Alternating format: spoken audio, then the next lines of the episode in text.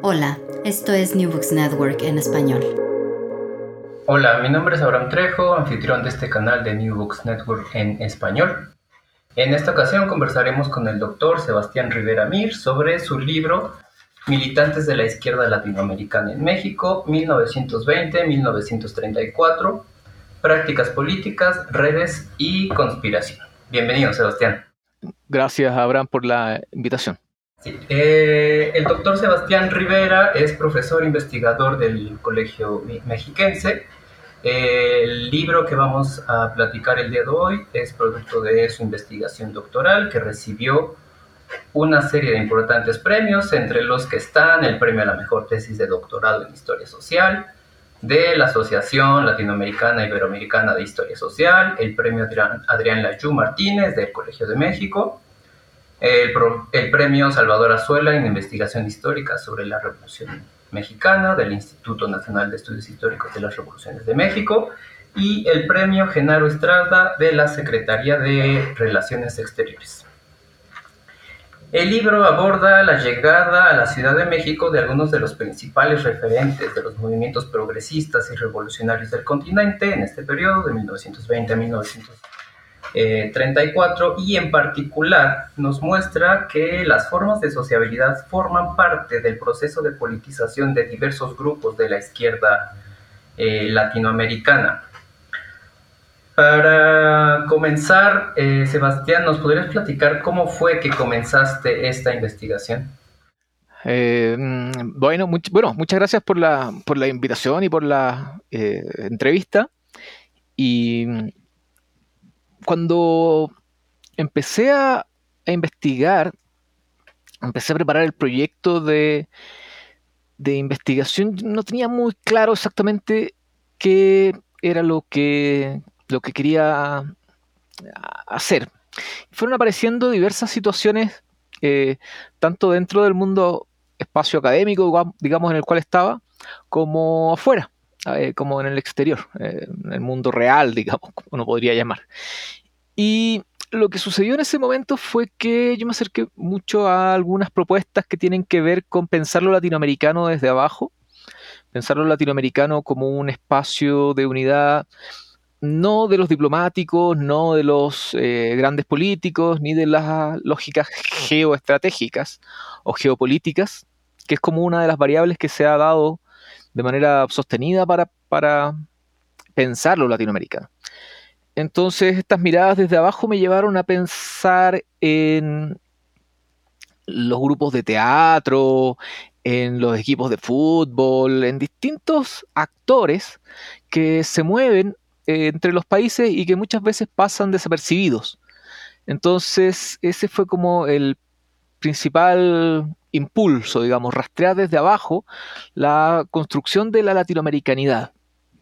Más o menos tenía vista la primera mitad del siglo del siglo XX, eso se fue acotando, digamos, con el proceso mismo de la investigación y del proceso de la tesis, eh, pero ese fue más o menos el punto de partida, esta idea de, una mirada desde abajo.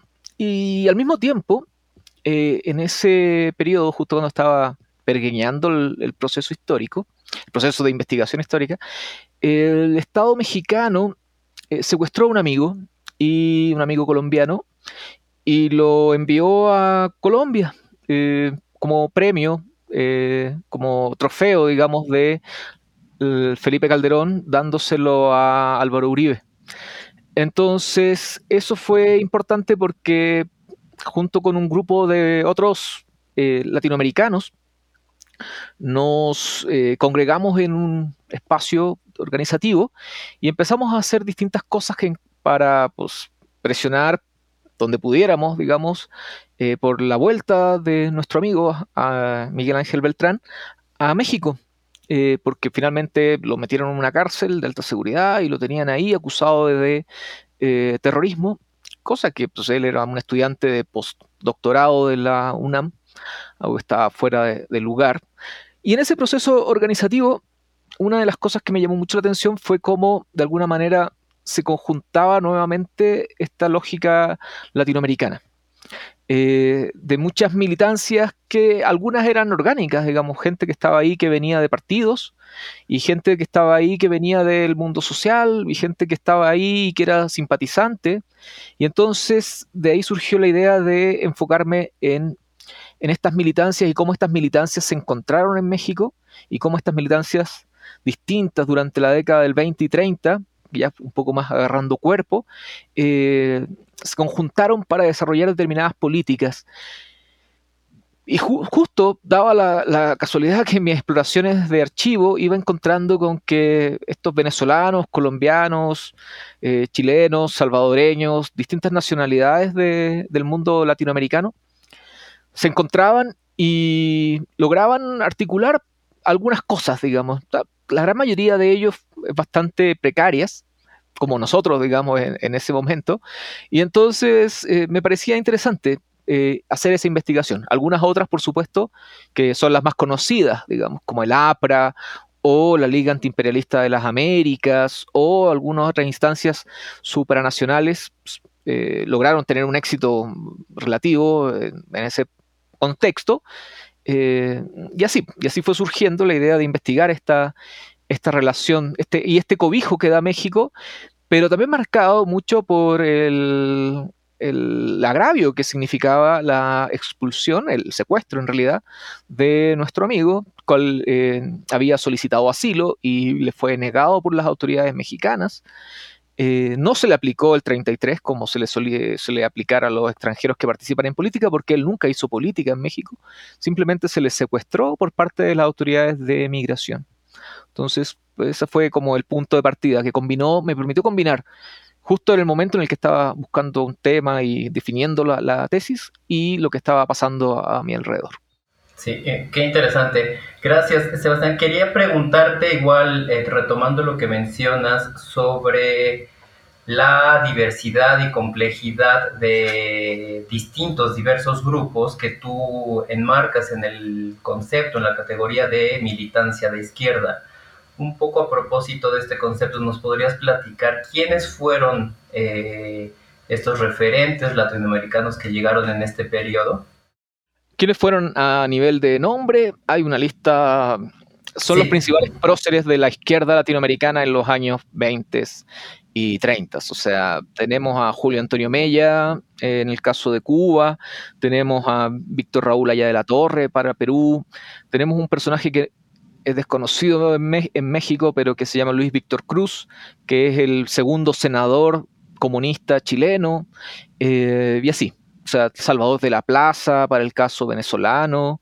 después en la década del 30 va a llegar Aníbal Ponce, que yo no no lo alcanzo a tratar en esta versión, pero tenemos a los principales actores de la izquierda latinoamericana del periodo llegando a México y hice un esfuerzo por no centrarme solo en ellos, sino que además ir tratando de bajar en, fama, digamos, no en importancia, sino que en fama. realmente estos son famosos, pero no sé si sean tan importantes. Entonces, cuando uno empieza a ver un segundo nivel, empieza a encontrar otros sujetos como Carlos León, que es un articulador de la izquierda continental, eh, y así, tenemos a Esteban Pavletich en el caso peruano y van aumentando el número de gente y de personas eh, activas dentro de este, de este proceso. Lo interesante es que se conjuntan. En algún momento estos grandes próceres y están realmente todos en un mismo espacio. Está Farabundo Martí, en algún otro momento llega Augusto Sandino, entonces realmente es un momento bastante bastante particular de, la izquierda y de la recepción que hace México en esos años de estos grupos eh, activos dentro de sus respectivos países. Ahora, el concepto de militancia es un concepto, es un concepto difícil porque finalmente una cosa es estar adscrito a un partido eh, en tu país y el otro muy diferente es qué haces cuando llegas a otro lugar, a otro espacio geográfico y ese partido no existe. Y entonces tienes que darte la tarea de crear un partido, pero no todos los espacios crean estos partidos, por lo tanto hay muchos simpatizantes eh, de otros partidos. Hay gente, por ejemplo, que milita en el Partido Revolucionario Venezolano, pero que en realidad son salvadoreños o son cubanos, y así. Tenemos no unas militancias tan claras respecto a una sola institución, o un solo organismo, sino que más bien cruces de militancias, cruces de simpatías y cruces de a veces de simplemente gente que llegaba, que colaboraba mucho con alguna cosa muy específica, organizar determinada actividad, publicar determinado libro, revista, y para mí yo lo consideré dentro de este grupo, de esta noción amplia de lo que significa la militancia.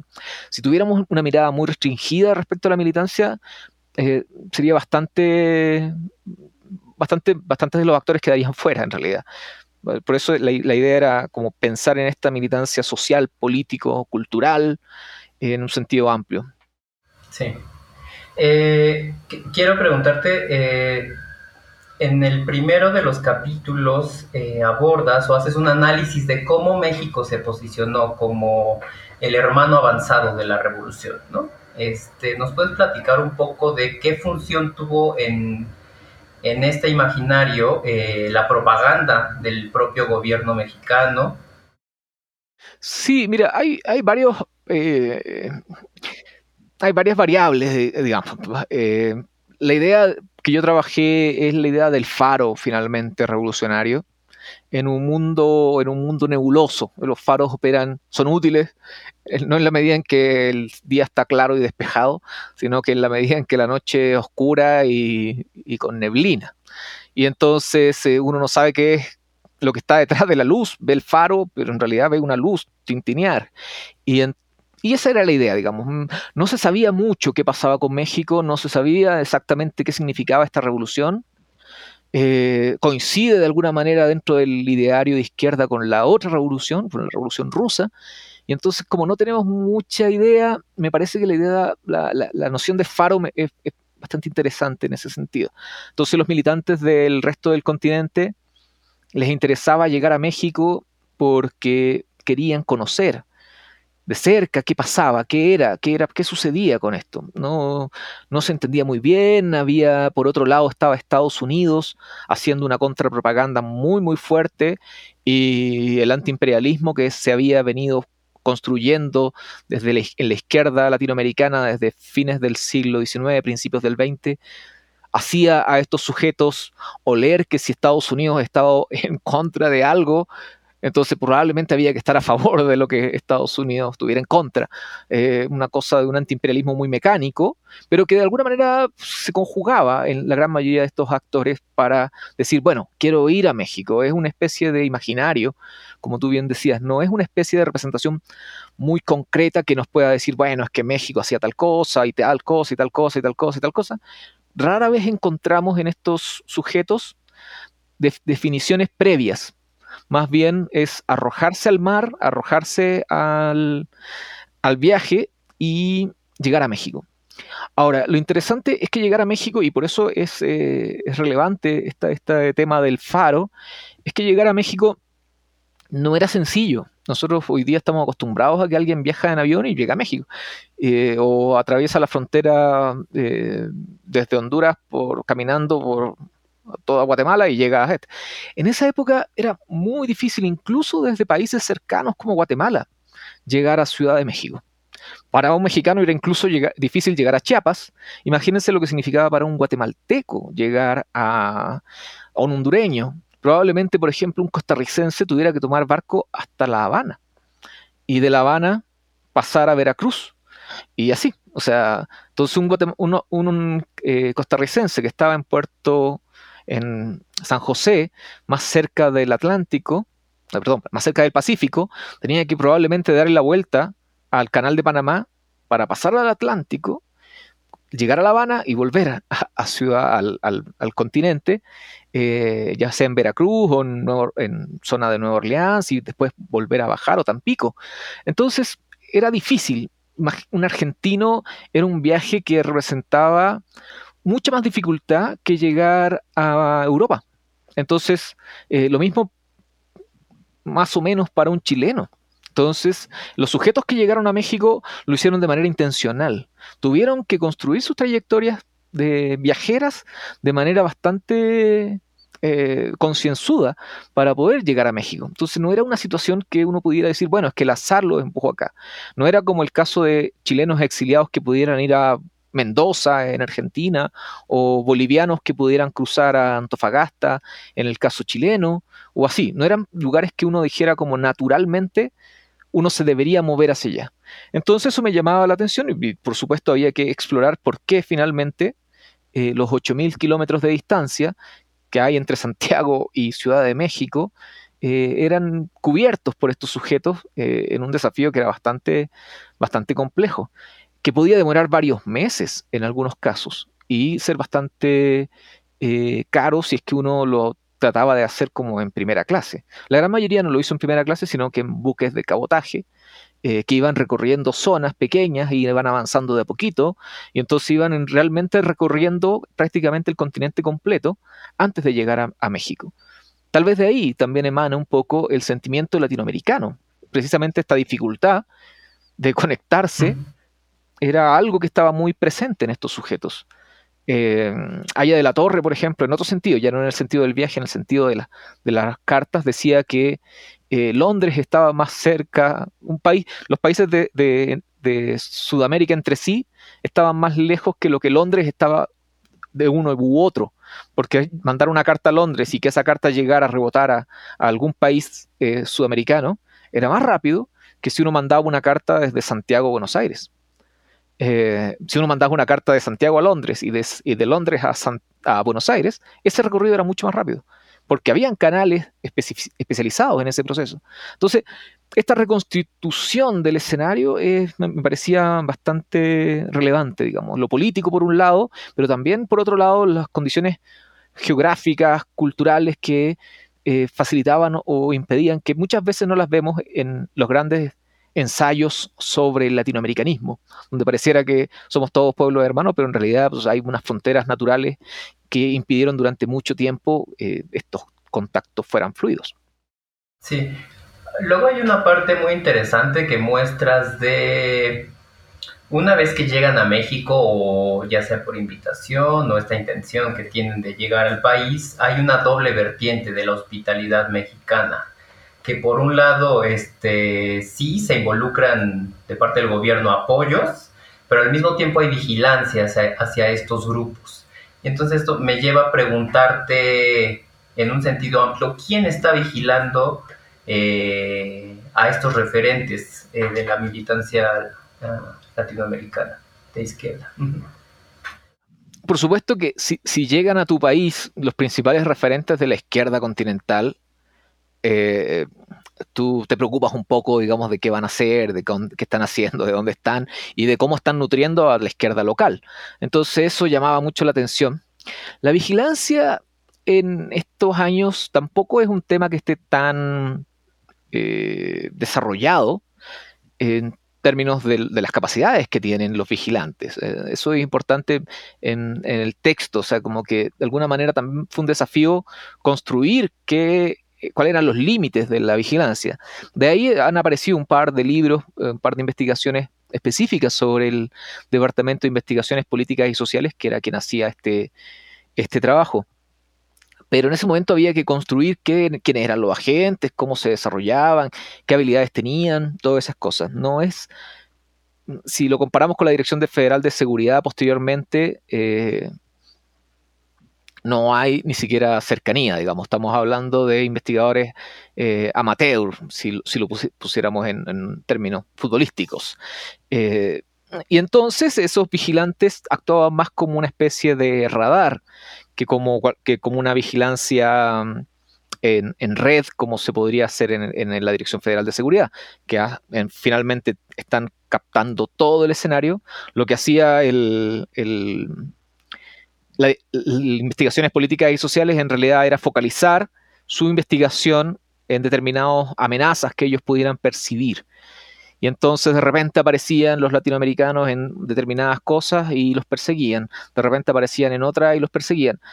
Ahora, las investigaciones políticas y sociales siempre llegó tarde. Eso es algo que importante. O sea, llegó tarde a todos los levantamientos que hubo durante la década del 20 y llegó tarde durante todos los que hubo en la década del 30 eh, entonces, no sé si llegó tarde por, casualidad o llegó tarde porque les parecía bien llegar tarde. ahí habría como que discutirlo, pero en realidad eh, si bien tenemos una vigilancia que es bastante estrecha, en algunos casos tenemos en realidad también sectores bastante nebulosos en, otros. Eh, sobre todo mientras estuvieran siendo apoyados por el gobierno. Álvaro Obregón eh, apoya a los venezolanos de manera muy activa y a los venezolanos exiliados. Eh, lo mismo hace con eh, los grupos de peruanos, por ejemplo, y Vasconcelos, que es otro de los actores importantes, también les presta cobija, cobijo. Después va a aparecer Plutarco Elías Calle en el escenario y también de alguna manera le va a prestar espacio a determinados grupos. Ahora va a ser más selectivo y va a estar muy asociado a lo que significa su guerra contra el mundo cristero. Y eso va a marcar un poco el, escenario de, estos exiliados. Eh, mientras Plutarco Elías Calles eh, combatió al mundo cristero, la izquierda laica eh, incluso se pudo incorporar al ejército mexicano combatiendo. Directamente en contra de estos grupos radicales de la iglesia, digamos, mexicana, que se levantan en contra del gobierno. Entonces ahí hay varias aristas que uno tiene que contemplar para, eh, para problematizar algo que no debe estar dado, digamos, no necesariamente por ser de izquierda los perseguían, y no necesariamente por ser de izquierda no podían incluso adscribirse al ejército, y entonces eh, el proceso va cambiando en la medida en que también van cambiando las fuerzas, la correlación de fuerzas de México en su propia capacidad de constitución de Estado y en su relación también con Estados Unidos o con otros actores dentro del escenario político transnacional o incluso eh, local.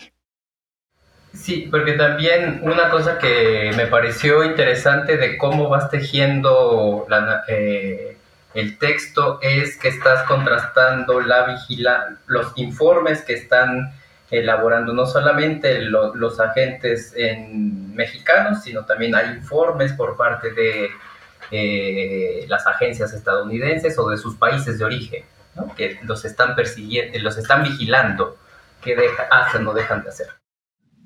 Por supuesto, a los venezolanos el, el tema que les interesaba era el petróleo y las empresas petroleras, por ejemplo, financiaron eh, persecuciones a los venezolanos que estaban presentes en México. Eh, o sea, hay una parte estatal, hay una parte privada, hay una parte de los gobiernos de origen que también les interesa mucho saber qué están haciendo. Tienen poca acción, poca capacidad, pero de todas maneras hay ahí un mundo, una telaraña de, conspiraciones, de redes, de investigación que se va de alguna manera asentando en la medida en que este proceso va avanzando en el tiempo.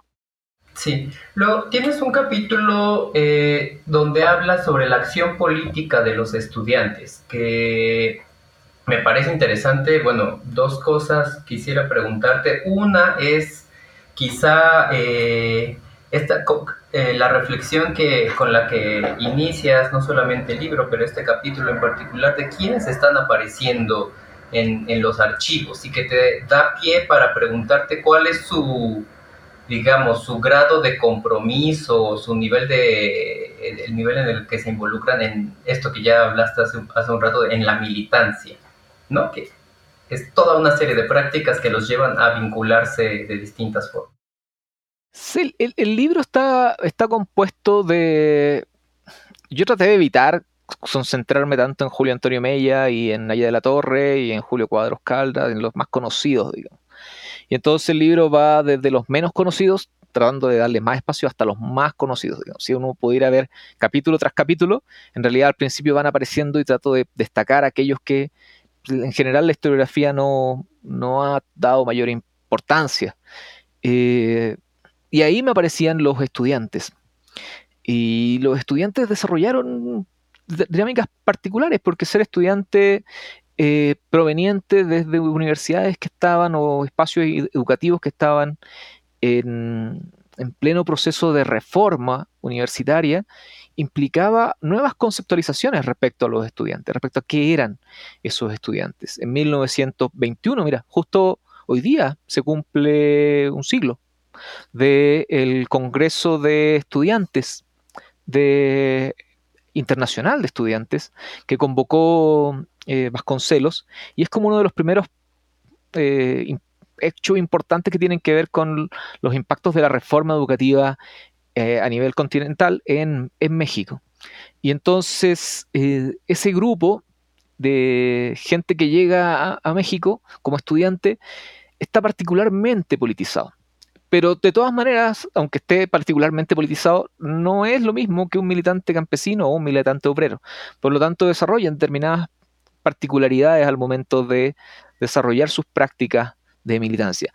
Estas tienen que ver con un acceso al mundo intelectual, tiene que ver con un acceso al mundo del escrito, por ejemplo, la gran mayoría de ellos que están en las universidades, que se van a desempeñar primero a lo mejor como estudiantes y después como profesores, van a tener un acceso al mundo de los periódicos, por ejemplo, a escribir notas, columnas, eh, y así, van a tener ciertas afinidades, van a también, también ser jóvenes, eso es importante.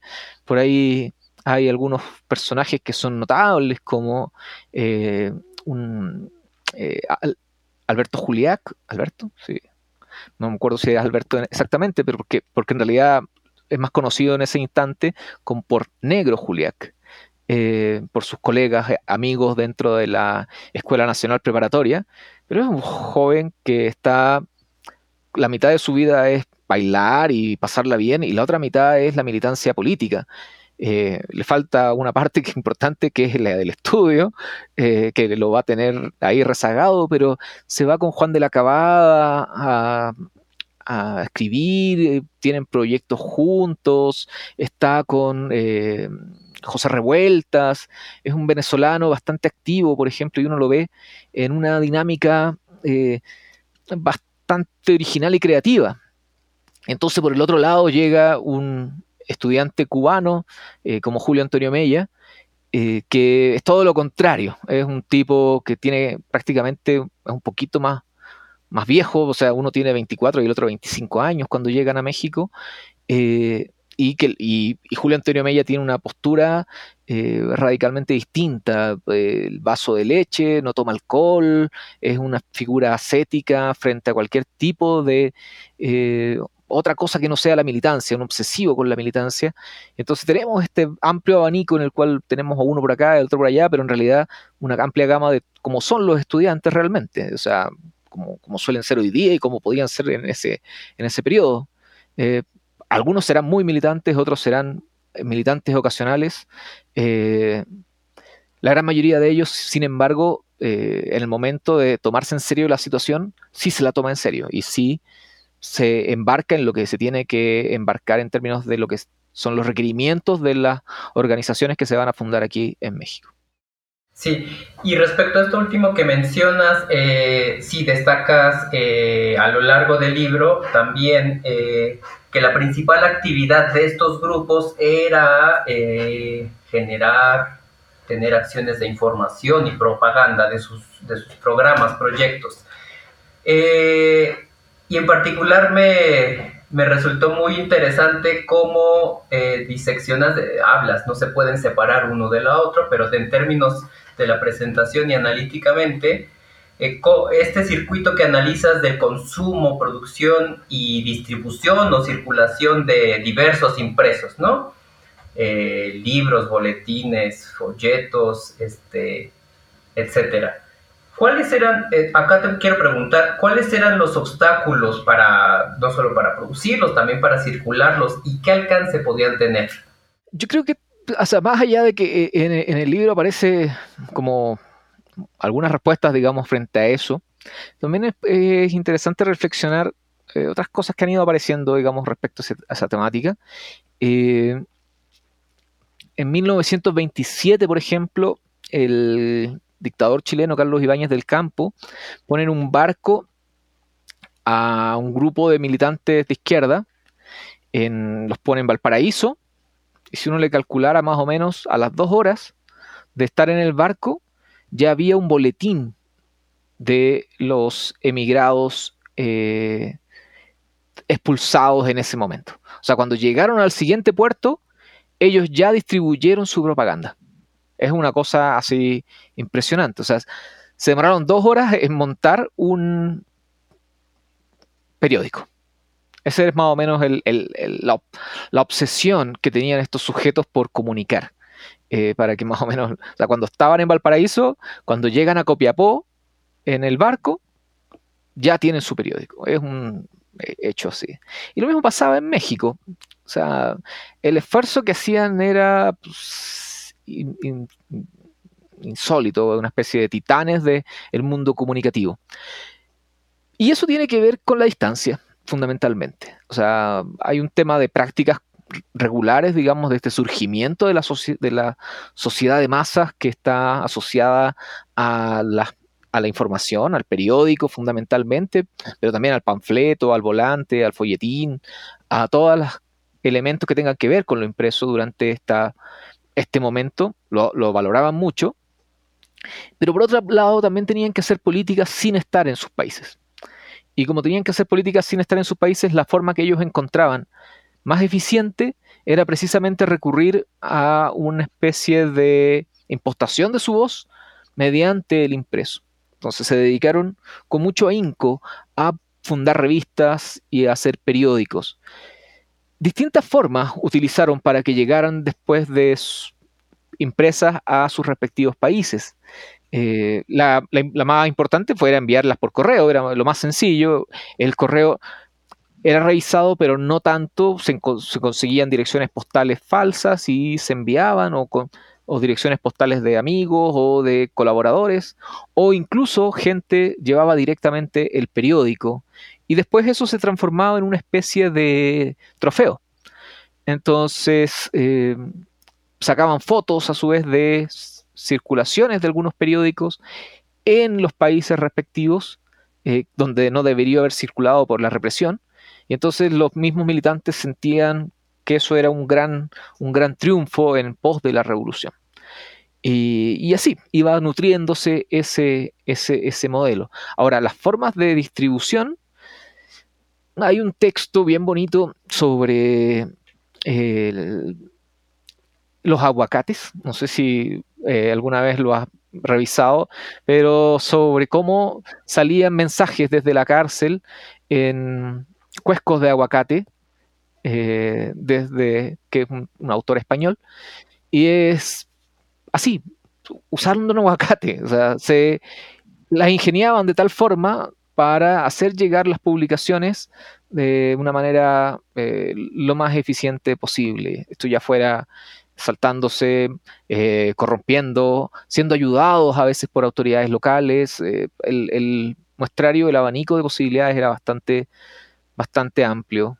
Eh, ¿Cómo lo hoy día lo representaría Internet, digamos, en el sentido de, esta difusión? No tenían Internet, pero tenían igual sus capacidades y sus inteligencias lo suficientemente desarrolladas para tener, pese a, pese a las condiciones que yo ya les, mencioné, de dificultades de, movimiento y dificultades de que llegara una carta de un país a otro, también frente a esas dificultades ellos se las arreglaban de la manera más eh, ingeniosa. Eh, hay cosas que son también, como lo del aguacate. Entonces el APRA eh, vendía un folleto que se llamaba Bálsamo para Perú. Esa era su portada. Y la idea era que si alguien te detenía pues, vendiendo algo que decía Bálsamo, no decía nada de APRA, no decía nada de Alianza Popular Revolucionaria Americana en, la portada, eh, solo decía el bálsamo para Perú curará los males o todos los males de la sociedad. Y entonces eso parecía como una, pues, entre que parecía algo cosmético y algo de salud, pues nadie, ningún policía lo iba a requisar ni nada. Y así circulaban, así circulaban. Y adentro uno abría la primera página y ya era una declaración en forma del APRA respecto al gobierno y la dictadura que atravesaba Perú. Algo, algo similar hacen los brasileños, que cantan, que recitan de alguna manera los comunistas brasileños al, al llegar casa a casa eh, en vez de vender, vender el texto, de alguna manera eh, lo, lo cuentan, lo relatan. Ese, también, el boca a boca también era otra de las formas eh, interesantes de distribución. Sí, mucha creatividad, mucha imaginación para hacer llegar su voz. Luego también me, me resultó Muy, muy interesante el, este capítulo donde identificas la vinculación entre eh, los lineamientos ideológicos y las prácticas políticas, ¿no? Este, entonces, de pronto, no sé, no sé si nos puedes hablar un poco de las tensiones y las contradicciones que identificas por, entre estos grupos por el despliegue de planes, proyectos y, y, sus, y sus programas. Claro, hasta, hasta el momento hemos estado conversando de un mundo creativo, un mundo que está de alguna manera compartiendo espacios, compartiendo casas, incluso eh, la casa de Bolívar que está en el centro de la Ciudad de México la comparten, chilenos, venezolanos, cubanos, peruanos. Pero claro, el proceso va avanzando a lo largo de la década del 20 y van haciéndose cada vez más importantes las definiciones. Hay grupos que ya empiezan a cumplir 5, 6, 7, 8, 9, 10 años de exilio y ya no es lo mismo estar exiliado por 2, 3 años que estar exiliado durante 10 sin la perspectiva de que eso se vaya a acabar. Entonces hay condiciones político-ideológicas, el giro importante del Partido Comunista hacia el tercer periodo, hacia lo que va a significar la caída del, del mundo capitalista y por lo tanto no hay que hacer eh, ningún tipo de alianza con el mundo eh, pequeño burgués. Eso impacta muchísimo en las dinámicas de relación de la izquierda con ciertos grupos, especialmente con los grupos que donde predominaban los intelectuales o donde predominaba un exilio un poco más eh, económicamente más pudiente. Entonces va generando fricciones. Yo minimizo un poco en el texto, en el libro, las fricciones ideológicas que nosotros conocemos, que es la fricción ideológica entre Lapra y Julio Antonio Mella, entre Aya de la Torre y Mella, que va a tener eh, una repercusión mundial, o sea, mundial, eh, bueno, que viene en realidad desde, desde los encuentros mundiales dados en Europa en torno a, eh, a los proyectos que hay que realizar, y en el cual Aya de la Torre, de alguna manera, se embarca en una lógica que, según eh, Mella no es revolucionaria, sino que reformista, y Aya de la Torre acusa a Mella de ser un eh, emisario del comunismo internacional sin capacidad de acción. Yo me salgo de ese debate un poco. Eh, me parece que fue importante para marcar finalmente los derroteros de una izquierda que va a ser comunista y otra izquierda latinoamericana que va a ser socialista o va a tener sus propios sus propios partidos, esa, división va a ser importante. Sin embargo, lo que veo en México es que esas disputas ideológicas tienen mucho que ver con el apoyo que el gobierno les pueda dar.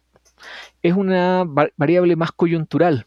Entonces, eh, muchos de esos debates que se van a dar asociados a, esta lógica de reformistas y revolucionarios, hay que leerlos también en el lenguaje del, mundo mexicano y cómo el mundo mexicano de alguna manera podía prestarte recursos o no prestarte recursos en la medida en que tú encontrabas las teclas y las definiciones exactas. Entonces la pelea es, por un lado, ideológica, por otro lado, eh, tiene que ver con las condiciones concretas, pero por otro lado también tiene que ver por este apoyo del, eh, del gobierno mexicano. Tendríamos esas tres, esas tres variables. Ahora, algo importante dentro de, las luchas por el apoyo mexicano era que en algunos casos sí se conseguía. Entonces, en algunos casos sí se, lograban armar barcos, por ejemplo, eh, de invasión, y esos barcos eran financiados por eh, sectores del Estado mexicano que pues, estaban en disconformidad con el otro, con lo que pasaba en el otro país, y salía un barco desde México eh, a invadir, por ejemplo, ese fue el caso del vapor superior a Venezuela. O sea, era un, horizonte eh, concreto de que tú pudieras ganar la venia del gobierno mexicano y el gobierno mexicano te pudiera ayudar. Eh, también el gobierno mexicano, hay que acordarse que ayudó a los sectores liberales en Nicaragua. Entonces, esa disputa está también atravesando esta, esta situación. Si lograbas tener buen, eh, buena llegada con el gobierno mexicano, era posible que el gobierno mexicano te prestara las armas que andaban por ahí dando vuelta desde el proceso de la guerra cristera o desde el proceso, procesos previos incluso, y probablemente pudieras ir a cumplir tus planes de liberar a tu propio, a tu propio país. Todos, todos los grupos estaban embarcados en esos. Eh, conocemos el caso de los nicaragüenses con Sandino, que es más claro, o el de los venezolanos con el Vapón Superior, pero también había mucho intento peruano por hacer eso, mucho intento cubano. Finalmente los cubanos lo logran, hacen una invasión armada en 1931-32, solo que sale desde eh, Florida y fracasa en contra de Machado, pero están en los planes esta posibilidad de realmente de ir a invadir tu país y liberarlo. Entonces, eso también es un horizonte que genera mucho conflicto entre los propios sujetos eh, emigrados a, México. Sí, eh, e, es cierto, esto es algo que se destaca bastante del libro, que muestras de, o sea, muestras de manera muy convincente cómo estas coyunturas eh, sí, coyunturas políticas o en el sistema político mexicano, la cercanía de ciertos personajes, eh, Lombardo Toledano, Vasconcelos, etcétera, pueden beneficiar o no a, los, a los grupos que están, a los militantes de la izquierda que están aquí en México y que saben leer esa política, ¿no? Exacto, por ejemplo, en el caso de Vasconcelos, los grupos que al principio de la década del 20 estaban cercanos a Vasconcelos, cuando va terminando la década del 20 y Vasconcelos entra en esta etapa de oposición, digamos, lo que menos quieren hacer es estar cerca de Vasconcelos.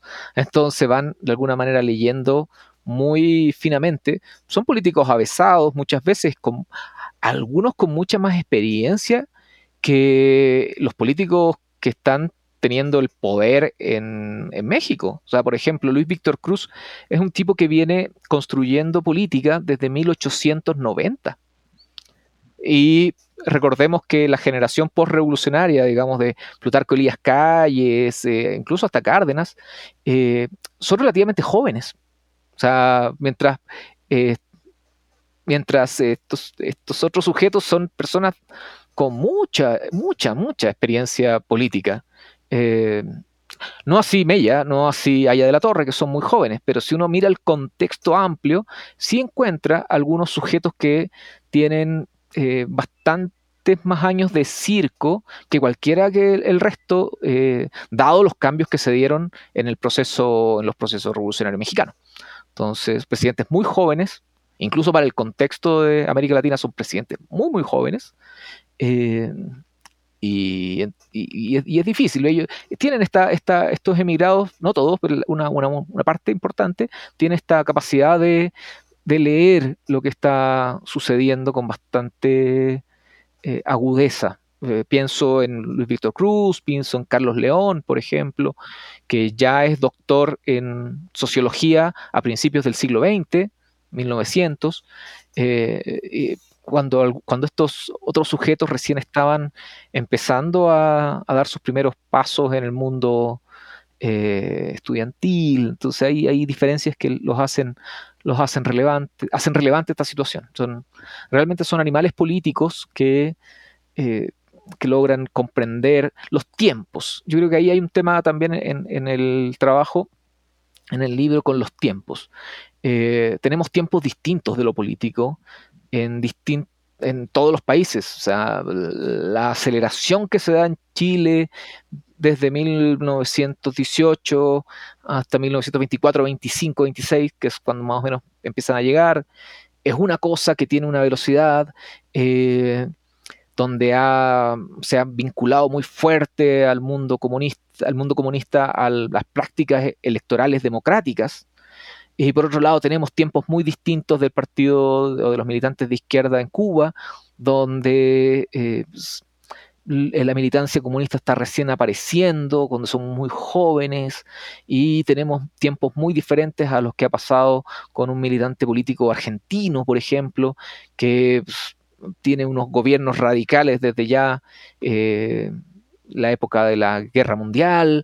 Entonces hay, hay velocidades distintas eh, para todos estos sujetos. Y lo importante es que de alguna manera estas velocidades tratan de ser eh, puestas en, en, armonía, digamos, por los distintos actores eh, involucrados. algunos no se comprenden, e incluso uno puede encontrar muchas críticas de decir, no, bueno, es que este es un, sobre todo, por ejemplo, Salvador de la Plaza, un venezolano comunista, le dice a Julio Antonio Mella, el comunista cubano, eh, no, que pues déjenlo, déjenlo, déjenlo, que haga cosas, porque él lo que necesita en este momento es mucho activismo. y así, porque están a velocidades diferentes. Eso es, algo interesante que se, que se va así como articulando a partir de, este, de esta experiencia. Sí, eh, ya, y quiero preguntarte una última cuestión, bueno, es una pregunta doble. ¿Qué pasa eh, en los 30 que decides terminar ahí la investigación? Eh, y si pudieras hablarnos un poco de qué queda o cuáles son los rasgos, las trayectorias de de estos militantes después de que pasaron, luego de su paso por México? Comienzo por la segunda, pero, pero por lo, después de su paso por México, yo, mm, la verdad, esa vuelta era muy difícil seguirla.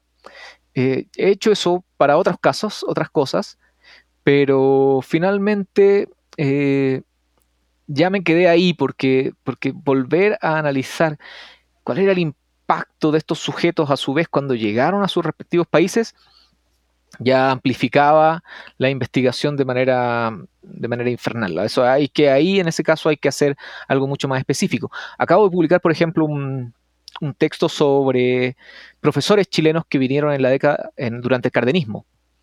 Y claro, ahí uno puede seguirlos porque son un grupo mucho más pequeño y vienen a México, aprenden determinadas cosas y después van a Chile y eh, esas cosas que aprendieron en México las, las proyectan. Es interesante. Eh, sobre todo temas que tienen que ver con la reforma agraria, que tienen que ver con la educación socialista, que tienen que ver con el tema de la expropiación petrolera. Son temas que van a, de alguna manera, aprenderse en México y van a llevarse a sus países estos profesores que están en este periodo visitando, visitando el país pero con el marco amplio que tenemos de militantes que llega a México en la década del 20, pues eso es una tarea eh, todavía por, por hacerse. Ese, ese era eh, un, tema. Y, y qué, dejan? Ahora, ¿qué dejan? También es, es importante porque, porque algunos se quedan, eh, algunos realmente siguen en el país y se transforman en actores eh, importantes dentro del escenario cultural. Creo que ahí hay también algunas cosas que habría que, tal vez analizando historias de vida o analizando sus biografías particulares, ah, podríamos verlos. Eh, estoy pensando en Humberto Tejera, por ejemplo, eh, que es un sujeto que va a estar participando en la actividad cultural venezolano. y así, otros que también se van a quedar, los hijos de algunos se van a, se van a quedar. Entonces es importante tener esa, esa mirada de, de, mediano, de mediano plazo. Sí, eh, eh, entonces me, gusta esta idea que dices de estas redes transnacionales que estás analizando no solamente eh, se cortan en este periodo, sino que se extienden en otros ámbitos, otras generaciones. Y si, uno analiza el, exilio en términos de lo que ha planteado Clara Lida respecto a una especie de palincepto, eh, los encuentra. Salvador de la Plaza, por ejemplo, uno de los sujetos importantes que yo analizo, uno de los más importantes tal vez dentro de ese grupo, eh, va a estar exiliado al menos cuatro veces en México. Eh, en distintas etapas. Entonces también eso, eso es importante eh, importante considerarlo. O sea, no son sujetos que vayan a, a, estar solo una vez. El caso de Mella, claro, pues, finalmente muere en la Ciudad de México, pues sí, pero tenemos que hay recursividades eh, y, después van a volver la mayoría de ellos en la década, fines de la década del 30, y con eso voy a, tu, a tu segunda pregunta, pero a tu primera, pero que la contesté en el segundo, en, en otro orden, pero hay un quiebre muy importante en la capacidad de recepción de México en 1930, 31, 32. Ahí eh, Tristan Marov, un boliviano que estaba exiliado en México, dijo, no, esto es el termidor eh, revolucionario, aquí se acabó la revolución, entonces hay que cerrar la cortina e irse de México porque vino la restauración. Y salen, la gran mayoría de, ellos sale, sale definitivamente del país, algunos expulsados incluso. Entonces se acaba este periodo que va a finalmente cerrarse, yo creo que el 34, cuando empiezan a llegar otros. Yo creo que ahí es importante, empiezan a llegar otros, otros sujetos que ya no tienen estas visiones, estos sujetos que yo analizo en el libro, son sujetos que sus capacidades eh, ideológicas eh, los llevaban por caminos bastante eclécticos. Ya para la década del 30 vamos a tener en la izquierda latinoamericana definiciones mucho más precisas y mucho más eh, excluyentes de lo que significa un militante comunista, de lo que significa un militante trotskista, de lo que significa un militante socialista. En la década del 20 esas definiciones están construyéndose. Si bien hay nociones y se odian un poquito los anarquistas con los comunistas y todo eso, todavía no es tan claro y encontramos muchos anarquistas que pasan a ser militantes comunistas y que después son, vuelven a ser anarquistas, después son socialistas y, terminan después en el partido institucional.